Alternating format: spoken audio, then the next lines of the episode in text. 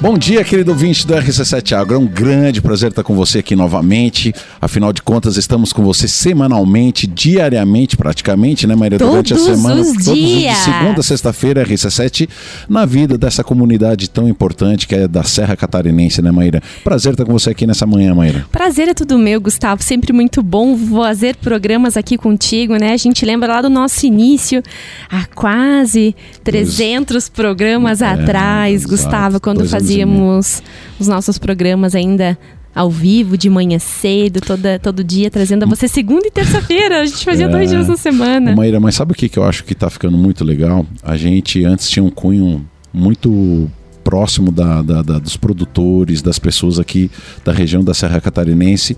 E graças a você, que é uma grande pesquisadora, a gente vem alcançando pessoas de fora para vir estar tá falando é, com a gente, né? E hoje você conseguiu uma entrevista muito importante. Eu queria que você dissesse a relevância do que nós vamos tratar no dia de hoje. Então, para os nossos ouvintes estarem acompanhando, né? O RC7 Agro, quando ele começou, ele passava pelas fronteiras dos, da minha rede de networking, da rede de networking do Gustavo, né? Dos nossos amigos que vinham até aqui, uh, trazendo conhecimento, trazendo falas primárias para que a gente pudesse levar conhecimento às pessoas da cidade do que acontece no agro, falar sobre o agro para as pessoas da cidade.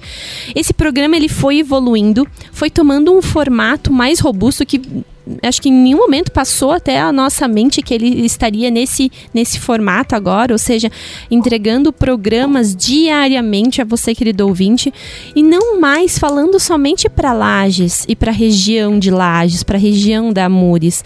Hoje a gente já está em todo o Brasil, a gente recebe feedbacks do pessoal do Nordeste que nos ouve, a gente recebe eh, feedback do pessoal de São Paulo que nos ouve, o nosso Spotify tem nos conectado a nível Brasil, então para quem nos segue e às vezes tem interesse em reouvir outro programa ou estar conectado, uma vez que às vezes não consegue ouvir ele aqui na rádio às 7 horas da manhã, mas consegue depois ouvir via podcast. Então, lá no Spotify, através da, do, do, da rede da Rádio RC7, nossos programas estão todos lá disponíveis, né? Então, eu fico muito feliz, Gustavo, que ao longo desses 300 e poucos programas, nós fomos evoluindo. E a nossa rede networking continua aqui presente, mas a gente evoluiu essa, né?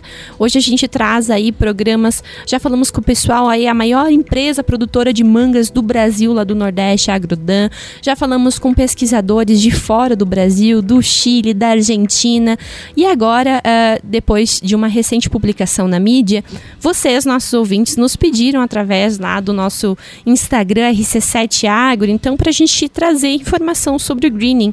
Né? Recentemente nós tivemos aí uma notificação uma mídia que teve então é, publicado uma informação de que havia sido então detectado greening em Santa Catarina, o que não é nada novo. A gente já teve outros casos de greening em Santa Catarina, mas essa mídia foi um pouco uh, é, acho que assustou um pouco as pessoas, as pessoas que têm citros em suas casas, os pequenos produtores.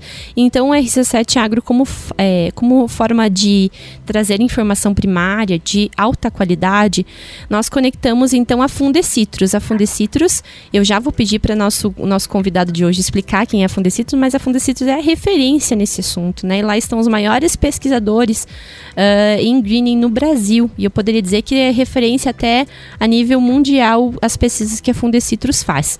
Então, eu sabendo, eu como pesquisadora, sabendo dessa referência da Fundecitrus, há mais de um mês a gente estava em contato com a assessoria de empresa, imprensa da Fundecitrus, para conseguir alocar a agenda do pesquisador, para que ele pudesse estar aqui conosco nessa manhã, para que a gente pudesse fazer um bate-papo e falar um pouquinho da importância do greening para o Brasil, a importância do greening para a indústria de citros no nosso país, mas também falar um pouquinho da importância dessa mídia para o estado de Santa Catarina. E o objetivo no programa de hoje é que você, ouvinte, então, tenha um pouquinho mais de conhecimento, possa identificar possíveis sinais e sintomas e, posterior a esses, uh, poder então entrar em contato aí com os nossos agentes, DASCs e EPAGRES, né, para notificação e também poder fazer o controle. Então, convido para essa manhã o pesquisador Renato Bazanese, ele é pesquisador da Fundecitrus e está conosco falando diretamente de São Paulo. Renato, um prazer tê-lo aqui conosco. Muito obrigada pela disponibilidade de agenda em poder nos atender nessa manhã. Bom dia, Maíra. Bom dia, Gustavo. Bom dia a todos os ouvintes da Rádio RC7. Né? É um prazer estar aqui, uh, poder compartilhar com vocês todas as informações que a gente tem a respeito dessa terrível e importante doença da citricultura, que realmente é um marco assim na citricultura nossa. Né? Dizem que onde essa doença aparece, a citricultura nunca mais será a mesma. E realmente, e realmente está percebendo isso, né, a duras penas aqui no estado de São Paulo. E, e a gente vê né, a progressão dessa doença para outros estados e que deixa todo mundo bastante preocupado. Bom, vamos começar pelo começo então, Renato. Eu queria que antes é, que você identificasse, começasse contando quem é a Fundecitro, a Fundecitrus para os nossos ouvintes então estarem norteados da importância desse órgão dentro do nosso país. Bom, a Fundecitrus é uma associação sem fins lucrativos que é mantida pelos citricultores que vendem a sua laranja para as indústrias que fazem o suco. Tá? Então, aí, é, para cada caixa de laranja que chega nas indústrias, é descontado alguns centavos, esse centavo faz aí o, o orçamento nosso. E o, o Fundecitos hoje, ele tem como principal atividade a defesa da citricultura. Na verdade, ele é o Fundo de Defesa da Citricultura, onde nós realizamos pesquisas, principalmente em relação a pragas e doenças, uh, para o seu melhor controle, melhor manejo, né? Então, é, é feito vários trabalhos bastante práticos, voltados realmente para o citricultor, para ele poder melhorar o controle das doenças. Além disso, o Fundecitos tem é, um papel muito importante, que é na difusão dessa tecnologia para o produtor. Então, a gente não faz só pesquisa, a gente tem um grupo de agrônomos que traduz né, aquela linguagem da pesquisa e leva diretamente para os produtores, além também de um estudo de estimativa de safra que isso é o que vai, no fim, é dizer qual que vai ser o preço da caixa de laranja, tanto no Brasil como no mercado externo. Renato, deixa, deixa é, eu fazer um, um, uma, um, fundamento aqui da importância da citricultura no mundo, né? É, a gente percebe é, inclusive dentro das commodities e bolsa de valor, né? É, muito se fala do, do, do, da soja, se fala muito do milho, se fala do trigo, mas se fala como, como commodity é, a nível mundial o suco de laranja. Né? Ou seja, isso, isso é, é algo estabelecido por, por, por, por um valor de referência mundial da Bolsa de Valores. É isso mesmo, Renato? Exatamente, Gustavo. O, suco de laranja é visto como uma commodity, né, mantida pela Bolsa de Nova York, que, que, estabelece o preço, muito em função da demanda e da oferta. Né, só para você ter uma ideia da importância de cada cinco copos de laranja consumidos no mundo, três vêm do, do, do Brasil. Então, a gente tem aí uma participação no mercado de 64%, né, o que é muito grande, que traz um, traz para o PIB nacional em torno de 2 bilhões de dólares anualmente. Então, é, é, era isso que eu queria contextualizar para que a gente entenda né, é, a importância do tema que nós estamos é, falando hoje, Maíra. Eu me lembro que em 90 e 95 eu estava nos Estados Unidos é, fazendo meu estágio lá e, e, eu vi muita parte de citros lá e comecei a entender que mercado que é esse. É uma, é uma coisa assim absurda, né? E aí a gente vê hoje a relevância, como o próprio Renato falou, 64% do mercado mundial. Quem são os nossos principais clientes, Renato? O principal cliente é a União Europeia, né, onde mais ou menos 70% do suco vai para a União Europeia, depois seria 20%, agora um pouquinho mais dos Estados Unidos, e aí alguns países asiáticos, né, principalmente Japão e China. Pois é. Então, olha só, turma, nós estamos falando então é, não precisamos mais referenciar a questão da importância econômica e relevância quando a gente fala em termos de Brasil, né? Renato, é, vamos falar um pouco sobre a citricultura no Brasil como um todo, tá? Hoje, como é que está dividido a, a citricultura, a produção de, de, de, de, de laranja no Brasil? Bom, é, nós temos vários polos de produção de laranja. Eu diria hoje o principal polo de produção é o estado de São Paulo, e aí a gente agrega um pedaço do, do triângulo sul do Triângulo Mineiro e, e, sudoeste de Minas Gerais, que a gente chama de cinturão citrícola. Esse hoje é responsável por 70% da produção de laranja no, no, no país. Aí viria um outro polo bastante importante, é o norte noroeste do Paraná, né, também visando a produção de, de fruta para sul. E aí a gente teria Bahia, Sergipe com outro polo, mas mais para o mercado interno. É, Santa Catarina, Rio Grande do Sul, bastante para a citricultura de mesa, né, a fruta fresca, que a gente fala, mercado de fruta fresca. E tem outro polo importante que está se formando em Goiás e também no Pará, na região de Capitão Poço. Então, a citricultura é, é bem espalhada por, por todo o Brasil, mas bem concentrada aqui na região sudoeste. Uhum. E, hoje, e hoje o principal, de fato, quando a gente fala nisso, né, Maria, é interessante quando ele fala. A, são, duas produções destinadas para duas situações diferentes, né?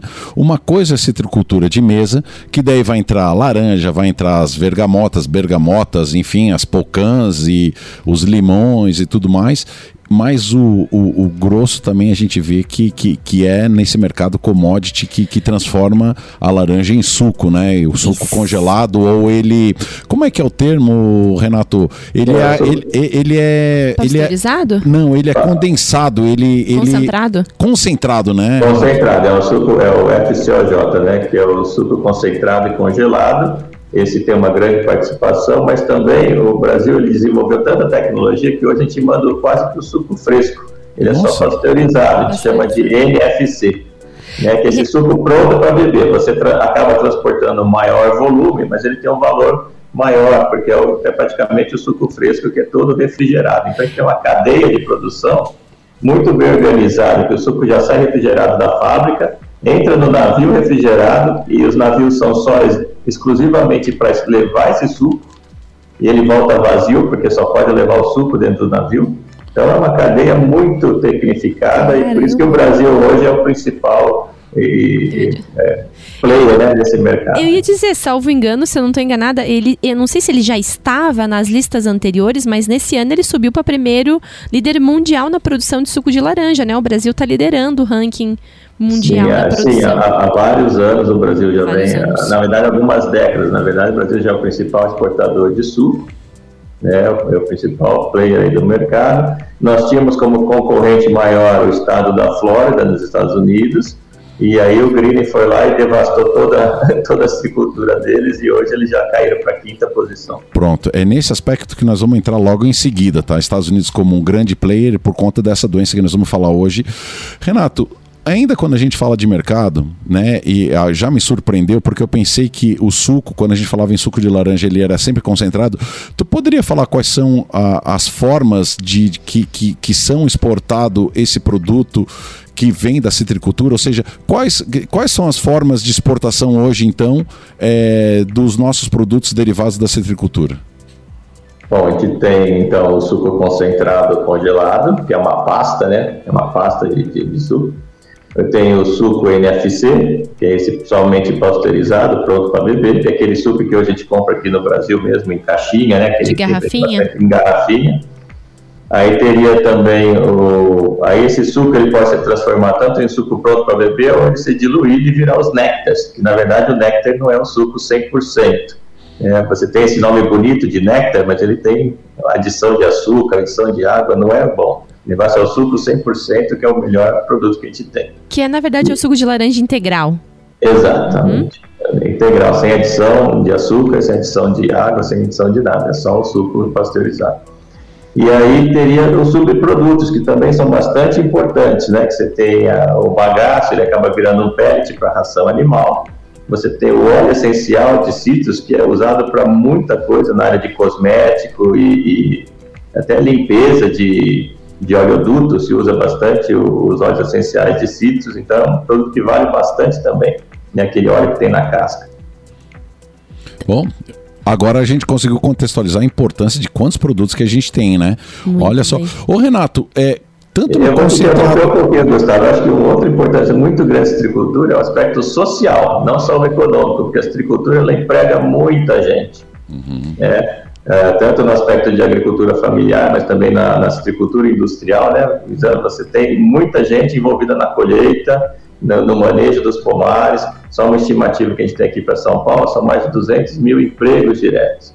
Né? Então, você vê que para cada hectare é, no, é, Agora me saltou o número, mas a gente tem muita mão de obra, né? Sim, de alta de concentração de mão de obra. Viu, é, por exemplo, tanto no concentrado quanto no NFC, ele sempre precisa de uma cadeia de, de gelado? Ou, assim, ele concentrado sem gelo não existe. Então ele, ele vai sempre já refrigerado esse produto. Exatamente. Olha só, Olha quanta tecnologia Quanta envolvida. tecnologia empregada, né? Eu ia comentar, aproveitando que a gente está quase finalizando o primeiro bloco, para a gente não entrar em greening antes disso, né? Para não quebrar a nossa, é, a nosso raciocínio. É, o Renato comentou sobre essa tecnologia de, de sair da fábrica o suco concentrado, refrigerado, vai direto para o navio. O navio é, é preparado para receber esse suco, leva, e como ele não pode vir com outro produto para não haver mistura ou contaminação, ele retorna vazio. E você já imaginou o custo disso? Meu Porque Deus. normalmente os navios eles vão com uma carga e retornam com outra carga, né? Então eu imagino o custo atrelado a esse transporte, que é um, tra um transporte extremamente específico e somente com uma carga. É, e tudo isso, ainda você tem que pensar que o suco ele é um produto perecível, né? O suco de laranja, assim, né? Você pode perder aí, se esquentar muita temperatura, você perde o conteúdo de vitamina C, né? todos os benefícios. E além disso, você não pode ter contaminação microbiológica, né? Que é um produto alimentar. Então ele tem que estar todo em condição ascética. Então é todo esse transporte e até chegar no, nos invasadores lá na Europa, por exemplo, né, ele precisa estar, ser todo mantido refrigerado em condição ascética sem contaminação. Então é um processo muito tecnificado. Mas é, o, mas o produto... gente bastante orgulhoso disso aí. Viu, Renato? Mas o, o, esse, esse suco de laranja não vai a granel no, no, nos navios, né? Eles vão em, em, em embalagens big em big bags. Como é que como é que ele vai, por exemplo, esse, esse congelado e o NFC? O NFC já vai em fracionado. Em, eles vão, eles vão o, o, o concentrado ele, ele, ele vai em tambores, né? Ele pode ir em tambores ou também em caminhões, tipo caminhão tanque de, de combustível, né? Parece muito um caminhão de combustível. Então, se toda hora tiver na rodovia, caminhões descendo para o Porto de Santos aqui. Olha só, Maíra. Saindo aqui do interior de São Paulo, indo para o Porto de Santos. E, e, aí o NFC também vai nesses caminhões tanque bem grandes. Tá, e no navio dele é colocado em grandes tanques, então?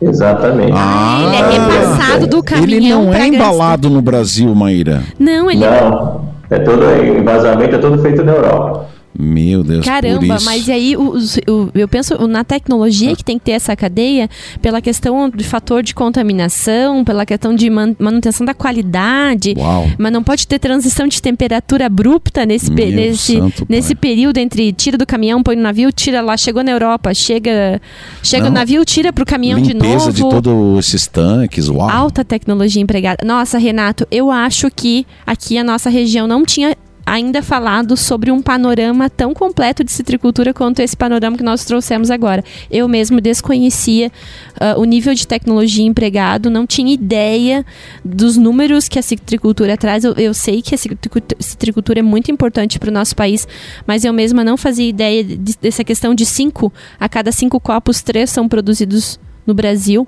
Eu, eu acho que os números são muito impactantes, de fato, traduzem a, a importância da Fundecitrus nesse processo, né?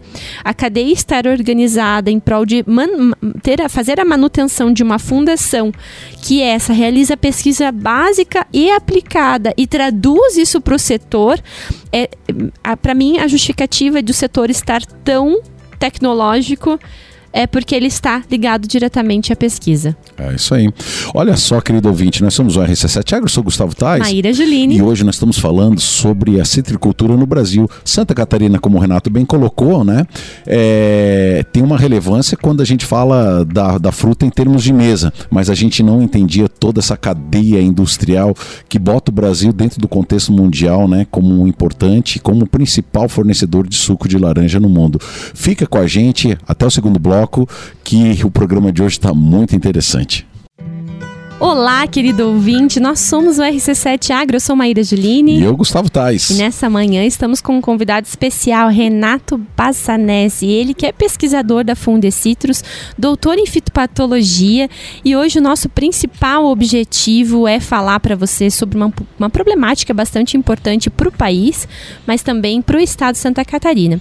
Recentemente, então, foram divulgados aí nas mídias sobre um relato de um caso de greening no estado.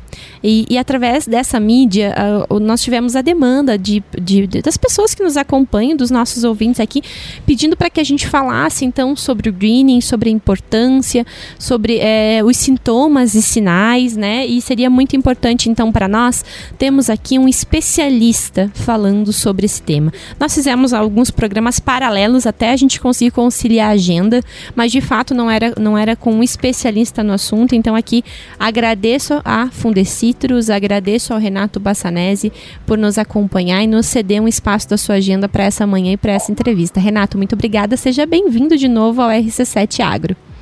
Eu que agradeço, muito obrigado pelo convite.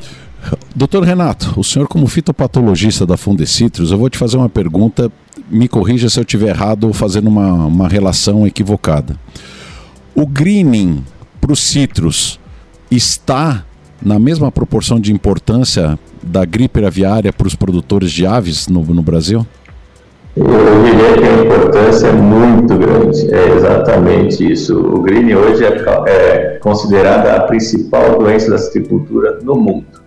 Tá? Se tem uma doença que pode acabar com a citricultura, ela se chama gripe. Exatamente como a gripe aviária pode ser assim de comprometer a produção. A, a gente, eu fiz essa, eu fiz essa, essa relação, Maíra, sabe por quê?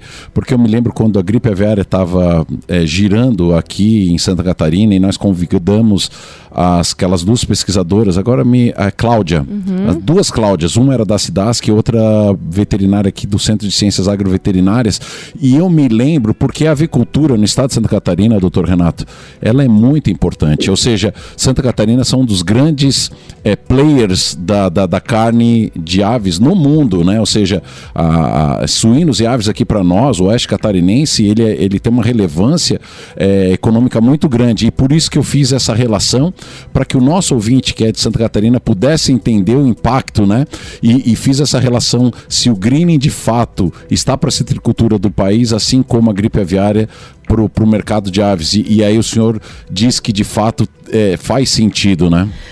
Renato, e a minha primeira pergunta para ti, para a gente começar a entrar dentro desse tema, é, é que tu nos, nos desse um panorama assim de forma rápida, qual foi o país de primeiro relato do greening? Né? E como foi a evolução dele no mundo, né? Talvez aí você vai ter que contextualizar também os micro-organismos envolvidos, né? O, o vetor, talvez é, vai necessitar, mas fique bem à vontade para fazer uma fala para que nosso ouvinte entenda da extensão e da dimensão que essa doença tem a nível mundo. Oh, ok, ok, Mayara. Então, o GRID ele foi primeiramente identificado em 1910, por aí, bem no comecinho do século passado, na, nos países do Sudeste Asiático, que seria China, Índia, né, bem, aquela região ali, é, que é o centro de origem dos citros. Tá? Então, lá identificaram o GRI, na verdade, a doença não foi batizada como GRI, ela tem até um nome chinês, que chama Wang Long Ping, significa doença do ramo amarelo, e ela ficou restrita a essa região do Sudeste Asiático até os anos 2000. Então, passou quase 100 anos lá na Ásia sem causar problemas aqui para nós no, no, Brasil. Né?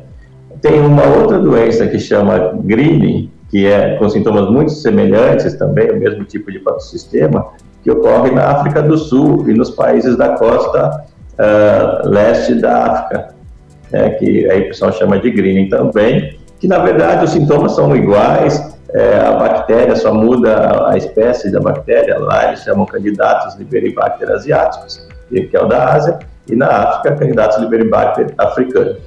Tá? E essa doença ficou restrita nesses, nesses continentes, né? Nas Américas nós não tínhamos nenhum relato, até que em 2004 foi feito o primeiro relato aqui, bem no centro, no coração da citricultura do estado de São Paulo, que é a região aqui de Araraquara, Descalvado, é, que é bem no, no, centro aqui. Nós já tínhamos um inseto que transmite essa bactéria. Esse inseto nós chamamos de psilídeo, no caso a espécie de Aforina citra, é um, um, inseto bem pequenininho, tem 2 milímetros de comprimento, ele é branco, com as asas uh, com a borda escurecida, então é bem fácil o reconhecimento dentro dos pomares. Normalmente vai ficar localizado ou embaixo das folhas ou nas brotações novas. Tá? Isso foi relatado então em 2004, foi o primeiro caso aqui no Brasil. Logo em seguida, ele já foi em 2005 relatado na Flórida, E aí já passou, aí já foi do estado de São Paulo, já foi para Minas Gerais, já foi para o norte, noroeste do Paraná. Uh, e em 2019 teve os primeiros relatos na fronteira de São Paulo com Mato Grosso do Sul. E no ano passado teve o primeiro relato aí em Santa Catarina, na região ali perto de Chapecó. Muito bem. Doutor Renato, então, voltando um pouquinho, né, dentro desse contexto histórico, é, a gente teria evidências, né, do primeiro relato no Brasil, de que forma que se deu esse, esse primeiro relato no Brasil, quais foram uh, as etapas que não foram cumpridas para que a gente tivesse a inserção desse, dessa, desse, dessa problemática no nosso país? É, a gente não tem assim como chegou a doença aqui. Provavelmente alguém desavisado, às vezes até uma pessoa da própria cidade, acabou trazendo, né, que viaja para esses países que tem a doença, acaba trazendo algum material. Então trouxe uma borbulha de citros que poderia ser de uma planta infectada, uma planta ornamental com a bactéria e o inseto junto. O inseto, na verdade, nós já tínhamos ele relatado no Brasil desde 1942, mas ele não tinha encontrado ainda a bactéria. Né? Uhum. Aí a hora que veio a bactéria, ele, ele, aí teve o casamento perfeito e aí começou a propagar a doença. Então, provavelmente é alguém que introduziu o material sem passar pelas devidas quarentena necessárias, essas coisas. Era exatamente esse o ponto que eu queria chegar, porque muitas vezes a gente faz isso de forma inconsciente, né? Vai lá para o Paraná, vai para não sei onde, traz uma mudinha de uma orquídea, traz uma plantinha. Ah, um citros diferente que eu quero no é, meu pomar. Ah, tem aqui um pomelo, uma laranja que dá 3 quilos cada fruta. Ah, quero colocar isso no meu pomar mar. Exatamente. A gente acaba, muitas vezes, por falta de conhecimento, né, não, não se ligando a essas questões de barreiras fitossanitárias, né? Lembrando sempre que nosso país ele é muito efetivo nessas questões. Né? O Ministério da Agricultura atua sempre junto, fazendo essa barreira né, do que entra e do que sai do nosso país, fazendo esse controle de forma muito rígida. Mas é, pensando que pode ter sido realmente é, ocasionado por um, um, um ser urbano, ou seja, alguém que trouxe né, esse material de forma desavisada e, e hoje nós temos um, pro, um problema aqui estabelecido. Gustavo, você quer fazer com uma, eu quero, eu quero, eu, esse... eu, eu, quero aproveitar que eu estou aqui com dois grandes nomes da fitopatologia comece, no Brasil, Gustavo. né? O Dr. Renato e Maíra Julini, que são duas referências, mas no tempo que eu estava no Colégio Agrícola, isso em 93, doutor Renato, é, eu me lembro que o professor dizia que nós temos, quando a gente fala em doenças em plantas e também nos seres humanos, nós temos pelo menos três frentes que são importantes a gente considerar: doenças de origem fúngica, doenças de origem vi de vírus, virote, viral. viral. e doenças bacterianas. Na época, o meu professor dizia assim: olha, nós temos é, uma grande leque de fungicidas disponíveis para o controle das doenças fúngicas, tanto de forma preventiva quanto de forma curativa, né? Mas ele sempre dizia da dificuldade é, de controle de doenças é, virais né, e doenças bacterianas. E agora eu descobri, pelo relato que o senhor falou, que esse complexo do, do, do greening ele é causado por uma bactéria, é isso mesmo? Exatamente, é uma bactéria que ela infecta a planta e ela vai se translocar pelos vasos do floema da planta, né, que são aqueles vasos que transportam os açúcares das folhas para os frutos e os passaízes. Então, ela fica lá dentro e, e, se distribui sistemicamente na planta. Então, e... até o, é só um ponto importante, você estava falando da introdução da doença, né? Então, essa bactéria, ela, ela vai ficar dentro do, das borbulhas que usa quando você faz a enxertia de uma muda de citros, por exemplo. Então, se você pegar a borbulha de uma planta infectada, você está levando junto a bactéria. E a hora que você faz a enxertia, você também leva junto. Além disso, tem o psilídeo que sai voando a longas distâncias. Pode, o psilídeo pode voar por dia 2 quilômetros. É, então, se ele estiver contaminado ou for levado junto com uma muda de uma planta de um lugar para o outro, é, é um problema bem sério. E essa bactéria, pior ainda, ela afeta todas as variedades e espécies de citros. Então, não é só uma doença da laranjeira, é uma doença da laranjeira, da tangerina, da bergamota, da lima ácida, da tahiti, do pomelo, do limão verdadeiro, né, aquele limão siciliano, então até todas as espécies, o que deixa ainda mais complicado o controle, porque a gente não tem uma fonte de resistência para fazer o melhoramento e ter uma variedade resistente de ciclos. Muito e bom. aí vem o ponto, olha só, então nós confirmamos que é, uma, que é uma bactéria, né? E aí que eu digo, doutor, é, nós não temos um produto comercial que você aplique via pulverização e que faça o controle como se faz o controle de uma doença fúngica. Eu estou correto ou, ou, ou, já existe Exato. uma pulverização para isso? Exatamente, Gustavo. Não tem ainda nenhum, nenhum método curativo da planta. Nós tentamos aqui pelas pesquisas tudo, tudo que é possível. Testamos podar o ramo que estava com a bactéria. A bactéria, como ela já está na raiz, você poda o ramo, a hora que brota, ela volta junto com esse ramo. Uh, testamos fazer uma termoterapia, como se fosse uma sauna quente ali em volta das plantas, é, quando o vapor quente a 120 graus também você não consegue curar a planta.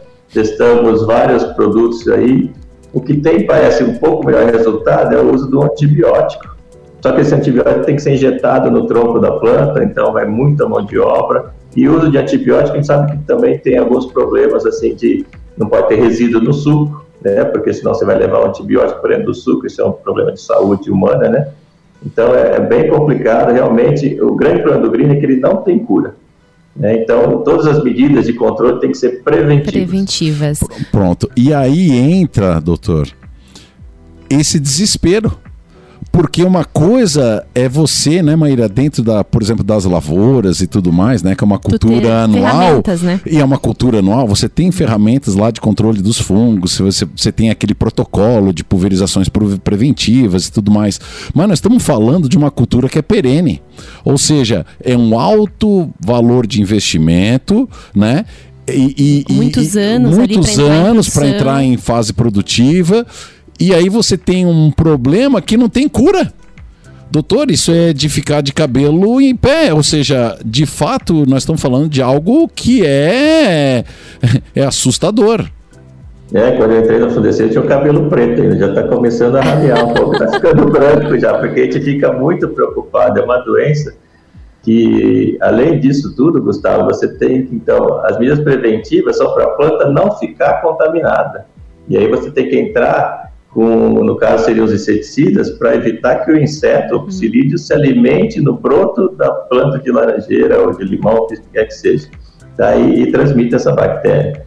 Então aí tem todo um arsenal, vamos dizer, de, de aplicações, né? Hoje se fala em pulverizações até semanais, até cada sete dias, é, sete dias, dez dias, né? Para prevenir que o inseto entre em contato com a planta de citros e transmita a bactéria.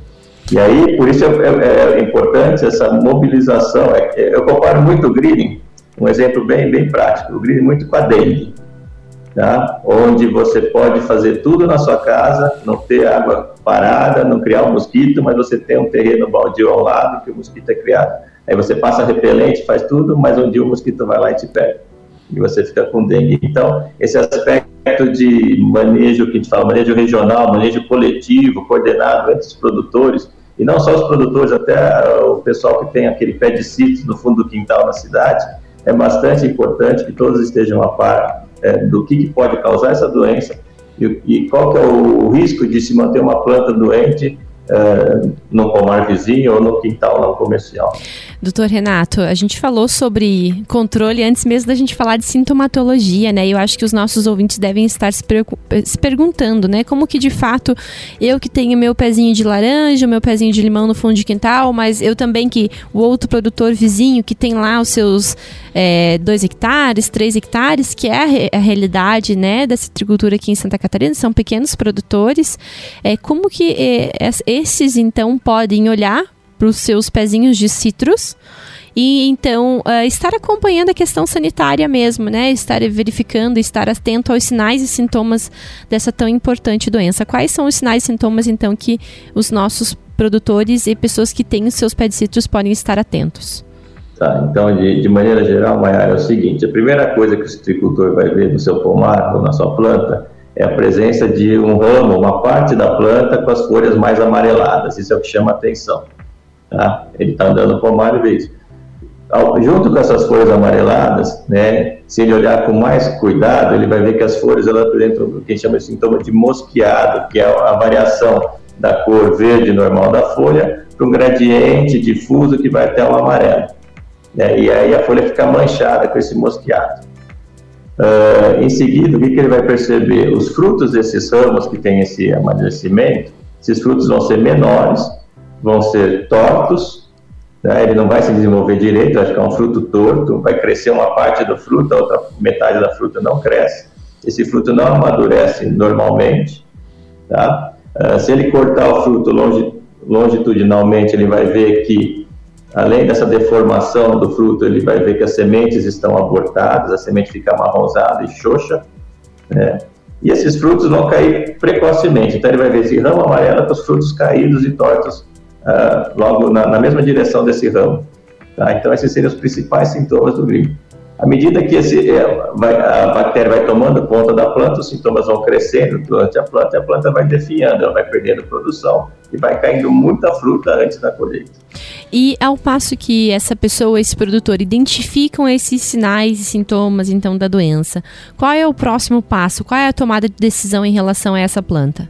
Hoje ele teria que eliminar essa planta, porque ela não tem cura e ela vai servir de fonte de bactéria para contaminação de outras plantas. Ah, já tem uma portaria do Ministério da Agricultura, a portaria 317, que obriga o produtor a eliminar todas as plantas doentes dos seus pomares. Tá, deixa eu fazer uma pergunta. A nível doméstico, quando a pessoa observa isso num galho, é, que você disse que começa a observar em alguns galhos esparçados, a partir do momento que já tem num galho, se cortar só esse galho, podar esse galho fora, ainda existe uh, um procedimento que eu. Ou, ou ela, quando contamina, contamina a planta inteira? É, porque quando, na verdade já tá, a planta já está inteira contaminada, porque Entendi. a bactéria, ela, ela, assim que ela o inseto coloca a bactéria no broto, ela vai diretamente para o sistema radicular, para as raízes. Entendi. Né?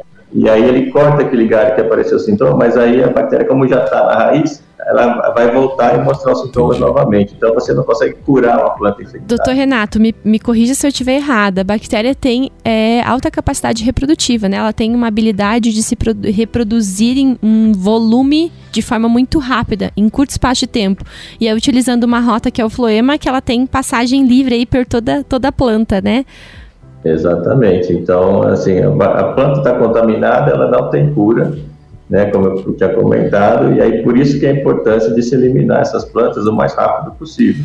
Principalmente no estágio inicial, que você tem poucas plantas nos pomares, para você não ficar acumulando essas plantas e ela servindo de fonte de bactéria em que o inseto vai se alimentar dessas certo. plantas e transmitir para outros. Pelo que parece, o grande desafio é exatamente a erradicação quanto antes das plantas contaminadas. E aí eu digo, mesmo tendo uma, uma portaria do Ministério da Agricultura, eu vejo que precisa uma sensibilização muito grande da sociedade e do governo. Eu me lembro, Maíra, eu não me lembro qual foi o caso, qual era a doença, mas eu me lembro que a Cidasc, em Santa Catarina, começou a erradicar é, árvores frutíferas dentro do município para que não atacasse as, as árvores é, comerciais. Eu tive em Olambra, doutor Renato, e alguém me falou que a própria citricultura naquela região de Olambra era algo importante, mas que começou a ser muito problemático, porque algumas das plantas ornamentais, inclusive, hospedavam o psilídeo, né? Que é o exemplo da murta, me corrija se eu, se eu esteja errado, que é uma planta ornamental. Exatamente, Gustavo. A, a, murta, né, que a gente chama de é, espécie Morraia foliculata, é, que a gente chama de é, falso jasmim, né? É o dama da noite né? Essa planta ela hospeda bastante o psilídeo, porque ela brota bastante, o psilídeo gosta dela, né? Uma rutácea também, assim como os cítrus. Então ele é, seria um outro hospedeiro e também uma fonte de introdução né, do psilídeo contaminado na, nas, nas, cidades e no, nas regiões em que ainda não está presente. Doutor Renato, é, não tenho palavras para agradecer a disponibilidade da sua agenda de hoje. Nós chegamos ao fim do nosso programa. Eu tinha várias perguntas ainda para fazer, mas o Gustavo está aqui me dizendo não dá mais, não, não dá e mais. E ele preocupado que 40 minutos era muito, né, Era muito. Você viu como passa rápido? Então, assim, é, em nome do RC7 Agro, eu agradeço imensamente a sua presença, a sua disponibilidade, a assessoria de imprensa da Fundecitrus, que gentilmente nos atendeu, né, teve paciência para a gente conseguir conciliar as agendas. Agradeço imensamente a sua disponibilidade em nos atender. E, e assim, sem palavras, porque acho que de fato a gente nunca falou de citricultura de forma tão. Uh, importante no sentido de levar informação, como a gente fez nessa manhã. Então, tenho certeza que as pessoas que nos acompanharam aqui pelo RC7 Agro nessa manhã saíram com uma aula de citricultura, com certeza. Então, agradeço imensamente. Abro o microfone agora para o senhor fazer as suas considerações finais em uns 30 segundos, mais ou menos. Bom, Maiara e Gustavo, primeiramente agradecer essa oportunidade. Logicamente, a gente não conseguiu falar tudo que a gente gostaria de falar sobre o GRIM, então, havendo outras oportunidades, estamos à disposição para colaborar com vocês e, e difundir essa informação, porque ela é muito importante. Né? Agora que em Santa Catarina ainda está no começo da epidemia, que não se deixe propagar essa doença, porque realmente ela vai causar muitos estragos. Né? Então, é necessário conscientizar todos os produtores também o pessoal da, das dos sítios, das chácaras, das, das casas, né? A estar tá atento e controlar essa doença. Então, novamente agradeço a oportunidade e fico à disposição de vocês para uma outra oportunidade. Nós somos o RC7 Agro. Eu sou Gustavo Tais. Maíra Juline. E nós agradecemos muito. A nossa responsabilidade é levar você informações sobre o mundo do agronegócio. Fique com a gente. Uma boa semana a todos.